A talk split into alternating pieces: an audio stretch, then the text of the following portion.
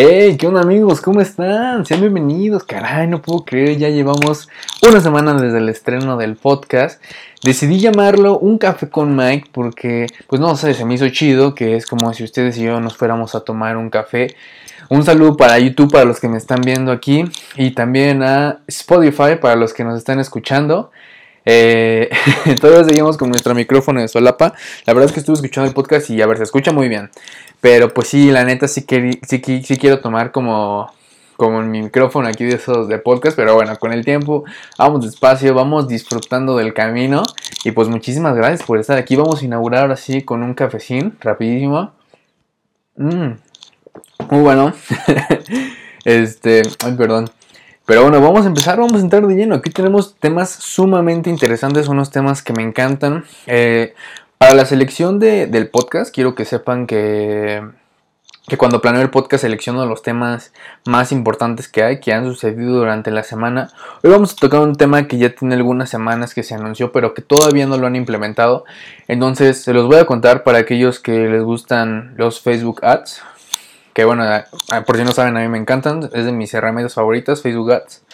Y bueno, vamos a hablar acerca de las restricciones por iOS 14. Pero ¿qué está pasando? A ver, porque yo he estado escuchando muchas cosas, hay gente que se está preocupando muchísimo por esto, pero realmente, ¿qué es lo que está pasando? ¿Por qué la gente se está volviendo loca con, con, esta nueva implementación de iOS 14? Ok, bueno, todo empieza con este anuncio, ¿no? Eh, Apple anuncia que obviamente viene, casi siempre se está renovando, viene el iOS 14, un nuevo sistema operativo ¿Y qué es lo que pasa con eso? ¿Por qué se hizo tan famoso? ¿Por qué se hizo tan viral? Pues resulta que en el sistema operativo de iOS 14 viene predeterminado que no se van a compartir datos de todas las aplicaciones que se descarguen a externos o a terceros. Por ejemplo, Facebook.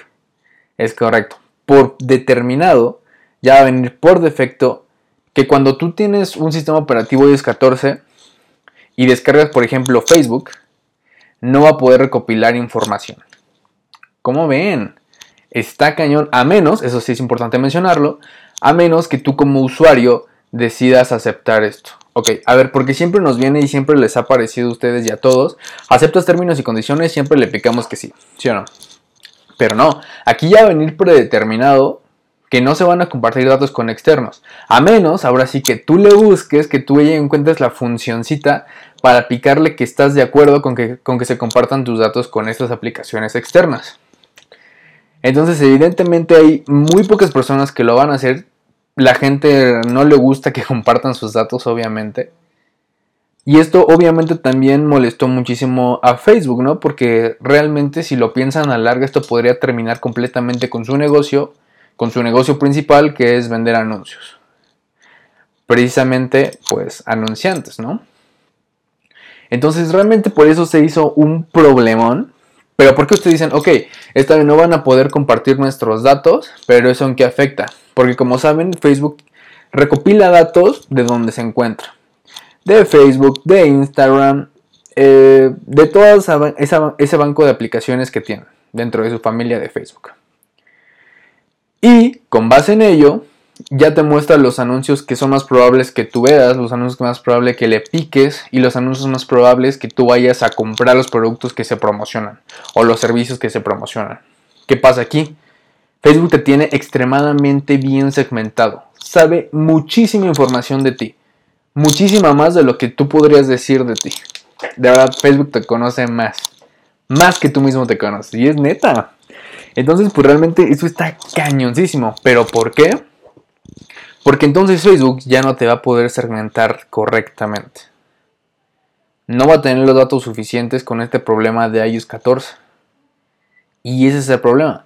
Que entonces los pequeños anunciantes, que son las pymes, van a perder efectividad en sus anuncios. Porque las personas a las que se les está enseñando los anuncios que ellos hacen en la plataforma Facebook, ya no van a estar tan bien segmentados y probablemente les, va a ir mal, ¿no? Porque realmente van a estar dejando ahí ese dinero y ya no les va a estar dando un retorno. ¿Y eso qué va a provocar? que las pymes se salgan del Facebook, del Facebook Manager. Y así poquito en poquito, poquito en poquito, pues Facebook eh, pues se le va a empezar a caer números importantes. Porque por si no lo saben, o sea, las, las grandes marcas como Coca-Cola, Disney, ellos realmente se promocionan, sí, obviamente se promocionan en Facebook, pero el, eh, el, ingreso más importante de Facebook Ads son las pequeñas y medianas empresas. ¿No? Entonces, si estos se van cayendo poco a poco, pues también se va a ir cayendo su negocio. Y esto es neta. Por ejemplo, aquí les tengo el dato. Se habla de una disminución de efectividad en un 60%. Imagínense esta brutalidad. O sea, de cada 10 anuncios, 6 ya no van a ser efectivos. Esta cañita obviamente pues se molestó muchísimo a Facebook. Porque cómo ponen ese tipo de restricciones en iOS 14, ¿no? Y esto pues obviamente también nos va a traer menos conversiones. Está cañón, es un tema que hay que analizar. Yo realmente ya estoy pensando qué, es lo que va a hacer. Pues he escuchado algunos marketers que ya están buscando la solución. Yo también lo estoy haciendo. Voy a trabajar esta semana para, para buscar información y también traer una solución. ¿Por qué no?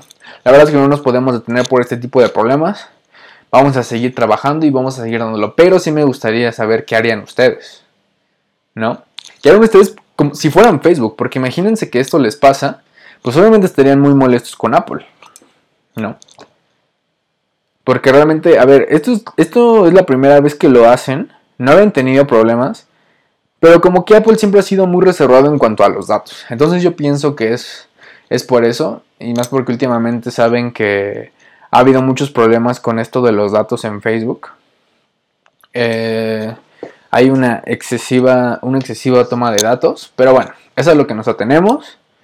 Y realmente mm, yo, yo no lo veo como algo malo, digo, pues al final de cuentas yo, yo uso esta plataforma, ¿no? Yo la utilizo y pues sí sé que, que puede traer muy buenos resultados. Pero bueno, ese es el tema. Díganme ustedes qué opinan. Y bueno, pasemos a lo siguiente. Ese fue el chisme. Muy bien, venga. Ahora, ok, hoy les vamos a hablar también de un tema, bueno, sí, de un concepto eh, muy interesante. ¿Cuál es la diferencia entre el marketing de interrupción y el marketing de intención? Muy bien, esto va muy relacionado a la venta de productos. Por ejemplo, ¿qué es el marketing de interrupción? El marketing de interrupción, por ejemplo, es el que te hace Facebook. Tú cuando entras a Facebook no entras a que te pongan anuncios.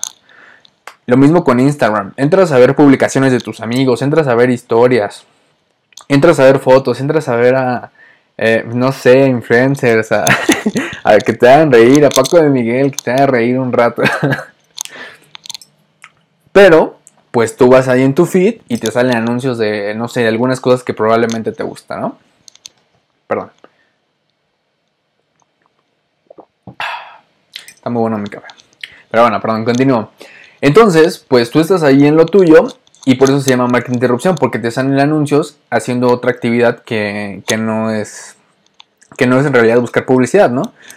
Y tú vas a decir, pues bueno, es que jamás estás buscando publicidad, tienes razón, pero pues ahorita vamos a ver qué es el marketing de intención. Entonces, esto es el marketing de interrupción. Y esto te digo, lo podemos ver en Facebook, lo podemos ver en Instagram, lo podemos ver en otros lugares como Twitter, incluso creo que en LinkedIn también te aparecen cosas patrocinadas. Y bueno, también por ejemplo si les ha pasado que están escuchando, no sé, Spotify o, no han pagado su mensualidad de Spotify y les salen anuncios, ¿no? Y precisamente eso es el marketing de interrupción. A ver, ustedes pensarán, pues es un marketing molesto, nadie lo quiere ver, pero realmente se impresionarían los buenos resultados que da, ¿ok? Pero, pero pues sí tienen razón, o sea, realmente las personas no están, no están ahorita pensando en realizar ninguna acción. Pero a ver, si es un anuncio que realmente vale la pena, si es imagínate esto. O sea, tú estás ok viendo Facebook, estás ahí haciendo lo tuyo, pero tienes planeado viajar a Cancún. Lo tienes planeado, en este momento no lo estás buscando, es correcto. Pero ya habías buscado tú antes hoteles en Cancún. ¿Te quieres ir en Semana Santa? ¿No? Entonces, pues obviamente Facebook va a recopilar esta información y los anunciantes que tengan eh, promociones para ir a Cancún, pues te van a salir en ese momento. ¿Ok? Es cierto que nadie quiere que le vendan, pero imagínate que te consiguen una muy buena oferta. Una muy buena oferta que aparte tiene síntomas de escasez, se acaba en 5 días y te sugieren tomarla ahora. Es una oferta que neta jamás vas a volver a ver. Y realmente pues sí te llama la atención porque tienes la intención de ir a Cancún. Entonces pues vas, jalas y la tomas. Llenas un formulario, pides una cotización y entras el anuncio porque pues es algo en lo que estuviste interesado, ¿no? Pasa lo mismo si por ejemplo en ocasiones o sigues páginas de mascotas o de perritos. Probablemente te van a salir juguetes, te van a salir promociones para comida para tus perritos. Y es a lo que voy. Si es un buen anuncio, no te va a importar que no estés, no estés buscando publicidad. Te va a llamar la atención y seguramente vas a ir a hacer la, acción que te pide. ¿no? Y por eso es que el marketing de interrupción da muy buenos resultados. Y aparte que es masivo, o sea, realmente puedes llegar a muchas personas con muy poco dinero, especialmente, por ejemplo, en Facebook Ads, ¿ok? Y vamos a la segunda, que es marketing de intención. Bueno, el marketing de intención, pues es precisamente esto, cuando ya estás buscando algo, ¿no? Vamos al mismo ejemplo. Cuando tú buscaste viajes a Cancún o hoteles o vuelos a Cancún, te metiste a Google. Te metiste a Google y ya le pusiste viajes en Cancún. Viajes a Cancún para Semana Santa y los primeros que te salen arriba son promociones. Aprovecha 50% de descuento en tu viaje a Cancún solo si resuelvas en los próximos 5 días. incluso aparece como anuncio en, en Google. Y pues sí, estas personas están pagando para que su anuncio les salga hasta arriba cuando ciertas personas pongan eh, las ciertas palabras que ellos definieron para que salir. En este caso, pueden ser palabras que ellos imaginan. Por ejemplo, viaje a Cancún, vuelo a Cancún, hotel en Cancún. Este, Cancún, eh, por ejemplo, Cancún sería una obligada, ¿no? Pero es precisamente eso. Por lo que si tú realmente ya lo estás buscando y te ponen un anuncio hasta arriba, mm, probablemente vayas a entrar y realizar una conversión. Seguramente vas a reservar tu viaje en ese momento. Porque aparte se acaba la promoción en 5 días, ¿eh? Es que está bien cañón la escasez, pero bueno, ese es tema para después. Y por eso se llama marketing de intención, porque ahora sí tú estás buscando el producto, tú estás buscando el servicio. Eh, yo lo relaciono mucho, por ejemplo, el marketing de interrupción, el que acabamos de hablar, para productos. Para productos los famosos productos que no sabes que necesitas. Esos son los que más se venden. Porque son productos que neta no sabes que necesitas porque, porque son muy innovadores. O también puede ser un producto que, que ya necesitas y también te aparece con una oferta, ¿no? Pero por ejemplo, imagínate que estás buscando a un dentista. Bro, no sé, te empezó a doler muchísimo la muela y estás buscando un dentista, seguramente vas a ir a Google y te van a aparecer los anuncios de dentistas. Pero, si tú estás en Facebook y te sale un anuncio de un dentista, no lo sé. Probablemente en ese momento no vayas a hacer una reservación porque no lo estás necesitando en ese momento. Puede ser que sí y realmente funciona también. Pero si lo piensas por pura lógica, tú vas a hacer una reservación o vas a pedir una consulta más fácilmente si tú lo buscas en Google, ¿no? Que si lo estás buscando en Facebook seguramente no, no, lo harías, o sea, en ese momento porque no lo necesitas. No es como que ese anuncio sea el único que va a haber de, de dentistas. Cualquier cosa la puedes buscar en Google y te va a aparecer. Entonces, pues evidentemente funcionan, funcionan para ciertas cosas más que para otros, ¿no? Como en este ejemplo que ya les expliqué. Pero, pues tú tienes un negocio y con base en esta explicación que di, fíjate en qué marketing, marketing te conviene más. Marketing de interrupción o marketing de intención. Chécalo muy bien, de verdad es muy interesante este tema y cualquier duda pues mándamela a mi Insta. En mi Insta estoy como miguel.axel-bajo, ¿va? Ah, Axel es AXL, o sea, miguel.axl-bajo.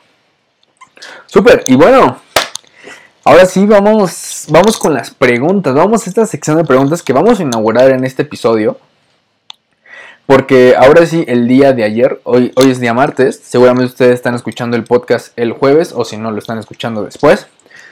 Pero eh, el día de ayer les puse una cajita de preguntas en mi Instagram. Si te interesa poner alguna pregunta y que la resolvamos por acá, ve a seguirme a Instagram y ahí lo puedes poner. Voy, yo, yo creo que esas cajitas los lunes o los domingos, dependiendo. Pero bueno, vamos aquí. Vamos a empezar. Primera pregunta. Nos dicen, al momento de hacer promoción en Facebook o Instagram, ¿cuál es la mejor forma de segmentar? Esta es una muy buena pregunta. Y la mejor forma de segmentar o la que yo utilizo, la que más me gusta, es la parte de experimentar. O sea, realmente pienso que experimentar es de lo mejor que podemos hacer. Ahí les va la técnica. La técnica específica, el know-how. Ok, supongamos que vamos a hacer eh, publicidad en Facebook, en Instagram, da lo mismo. Como saben, no podemos picar el botón promocionar en una publicación. El botón azul. Eh, tengo un reel por ahí que, que lo pueden checar. O un TikTok también. No, de verdad no. Esos son anuncios muy males, tienen muy, muy, muy, muy, muy pocas opciones y realmente no conviene para nada. lo que tienen que hacer es entrar al Business Manager, ¿ok? Esa es la primera cosa. Por si no lo sabían, la publicidad, muy bien, donde vas a poder ver métricas muy chidas, es en Facebook Business, en el Business Manager, perdón. Ahí realmente vas a tener una infinidad, infinidad, infinidad de herramientas. En serio está muy chida. Pero bueno, esa fue la primera parte. Tienes que hacer publicidad para Facebook. Si quieres hacerla para Facebook, es en el Business Manager. ¿Ok? Ahora, para los que no saben, cuando haces publicidad en el Business Manager, te pide la segmentación. ¿No? ¿A qué público le quieres llegar? Y realmente lo primero que tienes que hacer, pues, es definir a tu buyer persona. ¿Qué es un buyer persona? Un buyer persona es tu cliente ideal. Pero más que cliente ideal es al cliente al que vas. Y no me refiero a segmentar por edad, ni por género, ni por situación financiera. Eso es muy, muy básico. Eso lo tienes que tener aquí. Ya, pero vamos a ir más allá, ¿ok? Al momento de segmentar, ah, digo, primero tienes que definir esta buyer persona y lo vas a definir literalmente como si fuera tu mejor amigo, ¿ok? Si te preguntan, eh, oye, ¿tienes un mejor amigo? Sí, ¿y cómo es él? Ah, pues mira, mi mejor amigo se levanta como a las 9 de la mañana. Eh, es contador, trabaja en un despacho de contadores. Y bueno, él se va a trabajar, es muy trabajador. Eh, va al gimnasio en las noches. Su comida favorita son los camarones al mojo de ajo. Pero a veces también les gusta tomarse una cerveza. Es muy amigable, pero le molesta mucho que le mientan. Así, justo así es como lo tienes que definir. ¿Ok? Y hay un sinfín de datos más. Mientras más te puedes, mientras más puedes decirle a Facebook cómo es tu amigo, muchísimo mejor. Pero bueno, eso ahora hazlo con tu cliente. Ahora, supongamos que ya lo tienes. Ya tienes una lista de datos. Tú te vas a ir a Facebook y cuando te pida la segmentación, vas a poner, o sea, te, te, da chance de poner un montón de intereses. Pero aquí, ¿cuál es el problema? Si tú pones todos esos intereses y ese conjunto de anuncios te funciona, no vas a saber qué interés fue el que te funcionó más. ¿ok? Porque evidentemente no todos los intereses van a tener eh, la misma efectividad. Entonces, ¿qué vas a hacer? En cada conjunto de anuncios vas a poner un interés, ¿ok? Por ejemplo, un interés, digamos, que esté interesado en, eh, en perros. En otro interés, vas a poner que esté interesado en bienestar de los animales y así te vas en otro conjunto de anuncios y en otro conjunto de anuncios y en otro conjunto de anuncios, ¿ok? Lo que está chido de Facebook es que incluso te deja poner tu presupuesto a nivel conjunto de anuncios o a nivel campaña. Todavía. Hace tiempo se decía que ya nada más iba a poder a, nivel campaña, pero todavía se puede seguir haciéndolo a nivel conjunto de anuncios, ¿ok? Entonces, ¿qué va a pasar? Cuando tú pongas a correr tu campaña, ya tienes los datos de un conjunto de anuncios, los datos de tu segundo conjunto de anuncios. Entonces, como ya tienes eh, los datos de cada conjunto de anuncios, ya vas a poder tomar decisión a cuál le fue mejor, ¿no? Entonces, aquellos conjuntos de anuncios que les fue mejor, los que, te generaron ventas, a esos son los que les vas a inyectar más dinero, más dinero de tu presupuesto, ¿ok? Ahora, cuando esos conjuntos de anuncios te regresen dinero, tú se los regresas. Si te lo regresa, si se los regresas a Facebook, pues obviamente te va a traer el doble. Y así y así te vas escalando. ¿Ok? Cuando haces tu primera campaña de intereses, lo mejor pues es considerar alrededor de 25 o 30 intereses. ¿Ok? Para ver de cuáles de esos son los que te funcionan más. Facebook te deja experimentar desde un dólar, 20, 22 pesos por conjunto de anuncios. ¿Ok? Y pues ya. Eh, puedes irle ahí checar cuáles son los que te funcionan más. Muy buena pregunta. Y así pues es la mejor manera de segmentar. ¿No? Porque pues te vas dando cuenta qué es lo que mejor le funciona a tu producto y cuáles son los intereses a los que les puedes inyectar más dinero. Muy buena pregunta. Ahora vamos a la segunda que nos dice, ¿cuál es la mejor manera de hacerle promoción a tu negocio? Creo que aquí nos podemos dividir en dos, ¿no? En negocios físicos, en negocios locales o en negocios online. Muy bien. Por ejemplo, ¿qué pasa cuando tú tienes un negocio físico? Cuando tienes un negocio físico, Facebook te da la herramienta de que le puedas decir que le puede que solo quieres aparecer las personas que estén cerca de tu negocio, ¿ok? Y eso está muy interesante, porque le puedes decir, no, pues mi negocio está en tal calle, pero solo quiero que le muestres mi anuncio a personas que están a dos kilómetros a la redonda. Porque pues es obvio, porque ¿de qué te sirve anunciarte en Colombia, anunciarte en otros países si no van a venir a tu negocio, ¿no? Puede ser que sí, pero bueno, estamos hablando de negocios un poco más pequeños. Entonces, pues es lo que te conviene, es poner justamente la calle y no sé, 2, 3 kilómetros, 4 kilómetros, los que tú quieras a la redonda, inyectarle todo el dinero pues nada más a esa, a esa parte de, de la ciudad, ¿no?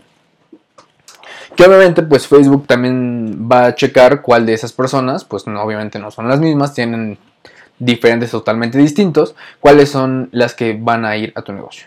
¿Ok? Entonces, pues eso es lo, lo chido de tener un negocio local, que realmente te puedes enfocar nada más en esa parte y no vas a tener que estar gastando dinero en descubrir más, más intereses o qué es lo que le funciona más a tu negocio.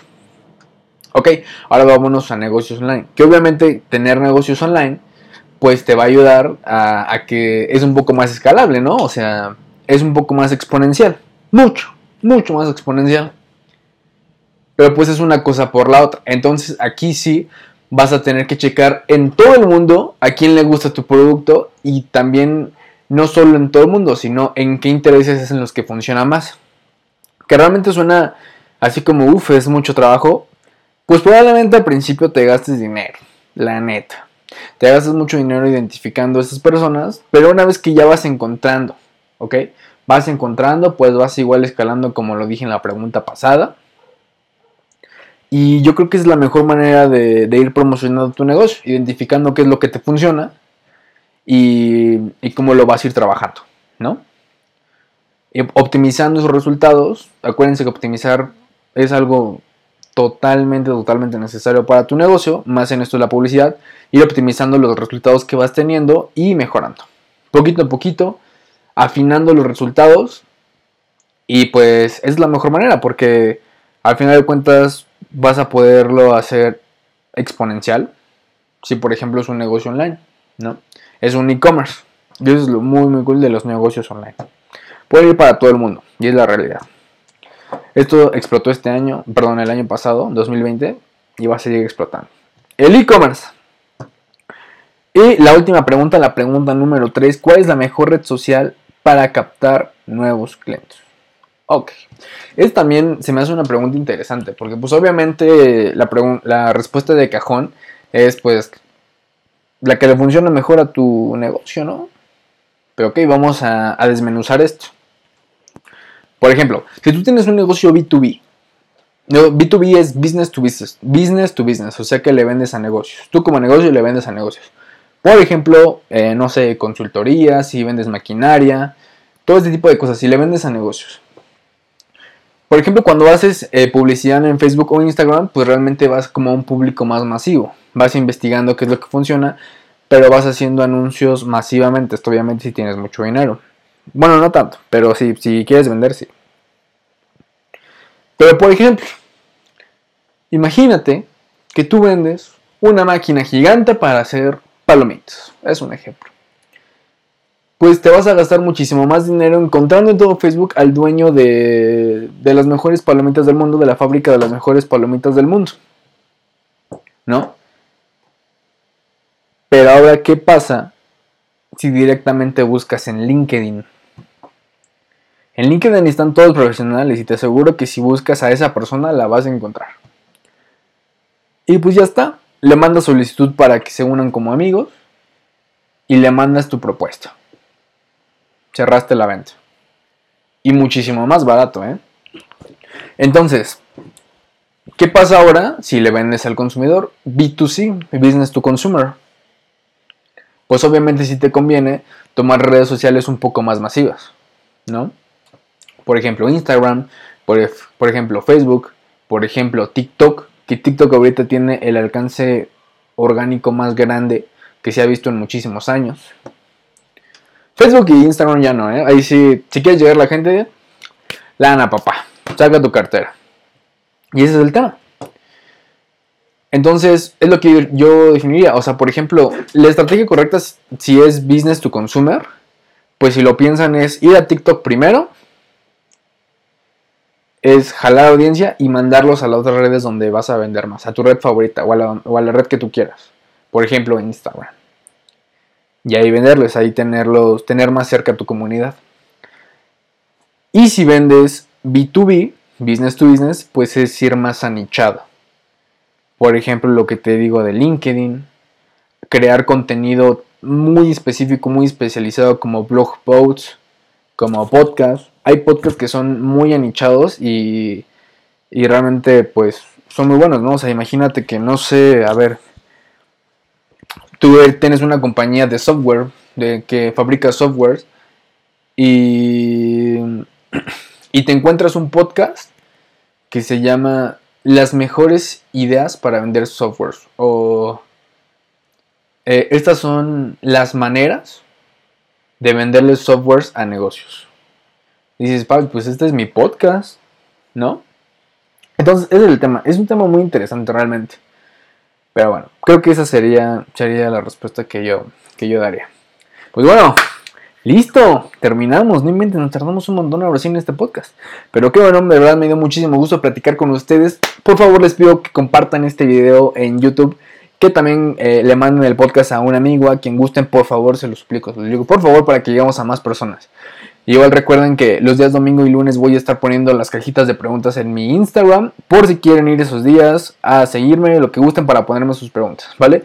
Les agradezco mucho, muchísimas gracias. Nos, tomamos, nos seguimos tomando el cafecito. Cualquier cosa también mándamela a mi Instagram, cualquier duda, lo que necesiten, si les puedo ayudar en algo, saben que con muchísimo gusto. Y pues nos vemos, cuídense mucho. Bye bye.